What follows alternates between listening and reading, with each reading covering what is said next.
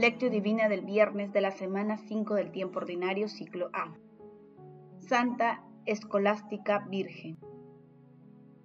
Efetá, que quiere decir ábrete, y al momento que se abrieron los oídos se le soltó la atadura de su lengua y hablaba sin dificultad. San Marcos capítulo 7, versículo 34-35. Oración inicial. Santo Espíritu de Dios, amor del Padre y del Hijo, ilumínanos con tus dones para que podamos comprender los tesoros de la sabiduría que Jesús nos quiere revelar en este día. Madre Santísima, intercede ante la Santísima Trinidad por nuestra petición.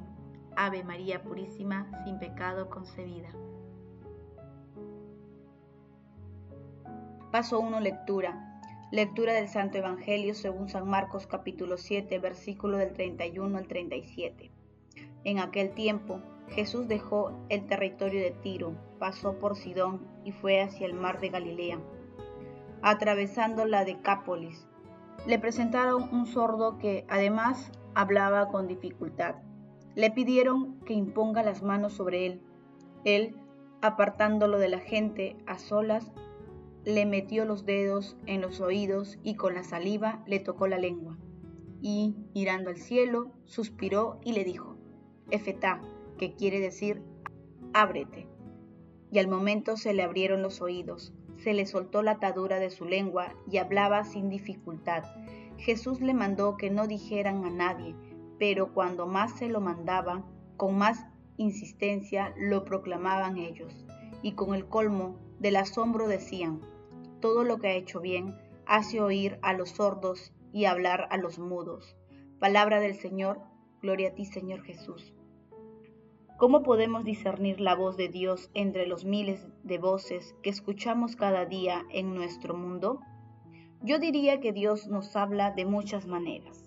Nos habla por medio de otras personas, a través de nuestros amigos, nuestros padres, el párroco, los sacerdotes. Nos habla a través de los acontecimientos de nuestra vida en las cuales podemos discernir un gesto de Dios. Nos habla igualmente a través de la naturaleza, de la creación. Nos habla desde luego y sobre todo en su palabra, en la Sagrada Escritura leída en común en la iglesia y leída de manera personal en diálogo con Dios. Benedicto XVI.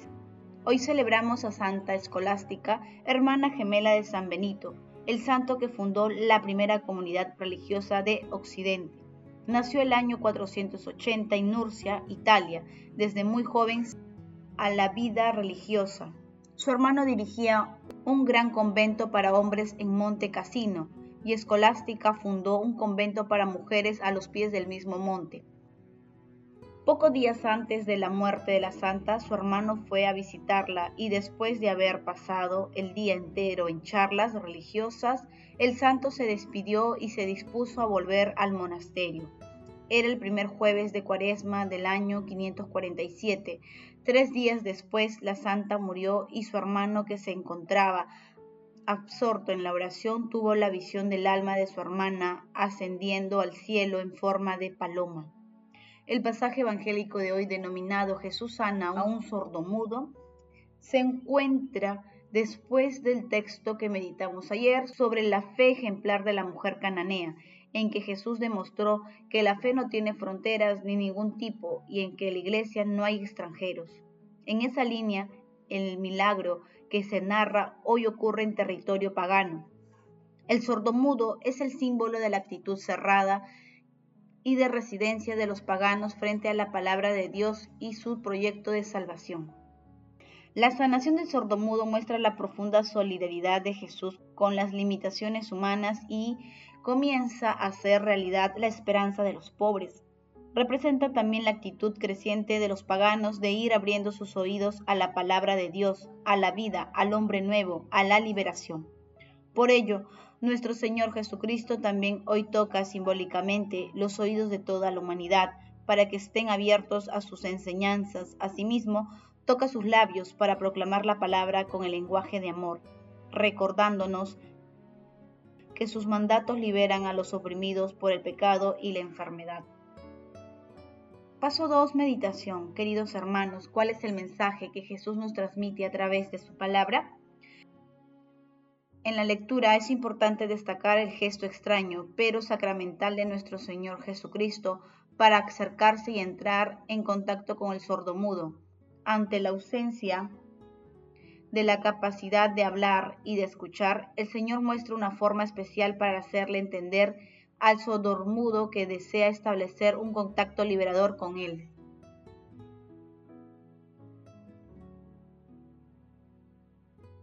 En la lectura es importante destacar el gesto extraño para sacramental de nuestro Señor Jesucristo para acercarse y entrar en contacto con el sordomudo. Ante la ausencia de la capacidad de hablar y de escuchar, el Señor encuentra una forma especial para hacerle entender al sordomudo que desea establecer un contacto liberador con él.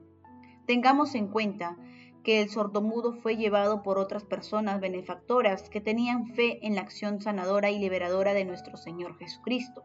El profundo simbolismo de los protagonistas del milagro del Señor nos hace reflexionar acerca de cómo la proximidad a las ideologías contrarias a Dios va alejándonos de los mandamientos del amor. ¿Cuántas veces bloqueados por nuestros orgullos y otros sentimientos negativos, no reconocemos la cercanía del Señor. ¿Cuántas veces cerramos nuestro corazón ante su llamada a través de su palabra? O ante las situaciones que reclaman de nosotros una posición firme de defensa de la vida.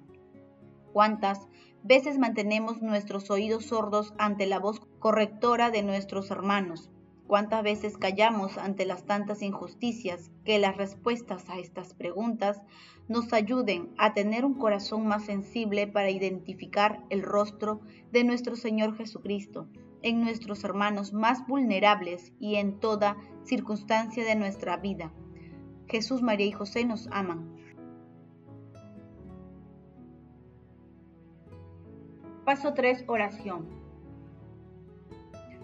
Oh Dios y Padre nuestro, te damos gracias hoy por los santos como Santa Ecolástica. Ellos nos recuerdan que una vida de oración y de comunidad dan testimonio de tu presencia en este mundo. Haznos también ver claramente que tú eres nuestro Padre, que tú eres el sentido de nuestras vidas y que el lazo definitivo que nos une a todo el mundo es Jesucristo nuestro Señor. Amado Jesús, Ten compasión de nosotros, perdona nuestras indiferencias ante las maravillas a través de las cuales diariamente nos demuestras tu amor, el amor de Dios Padre y el amor del Espíritu Santo. Concédenos el don del asombro y de la alegría para cantar siempre tus alabanzas. Amado Jesús, Salvador del mundo, repite hoy, el Efetá, que expresa ante el sordomudo para que seamos capaces de encontrar el lenguaje hablado y activo para mostrar tu amor a aquellos que están distraídos y no te siguen. Y Jesús, Hijo de Dios, fuente inagotable de amor, misericordia y pureza, otorga a la Iglesia de los dones para liberar a las personas de la esclavitud del pecado, promoviendo la esperanza y la alegría. Amado Jesús, justo juez, misericordia pura, Ten compasión de los difuntos, especialmente de aquellos que más necesitan de tu infinita misericordia. Madre Santísima, Inmaculada Concepción, Reina de la paz y de la esperanza, intercede ante la Santísima Trinidad por nuestras peticiones. Amén.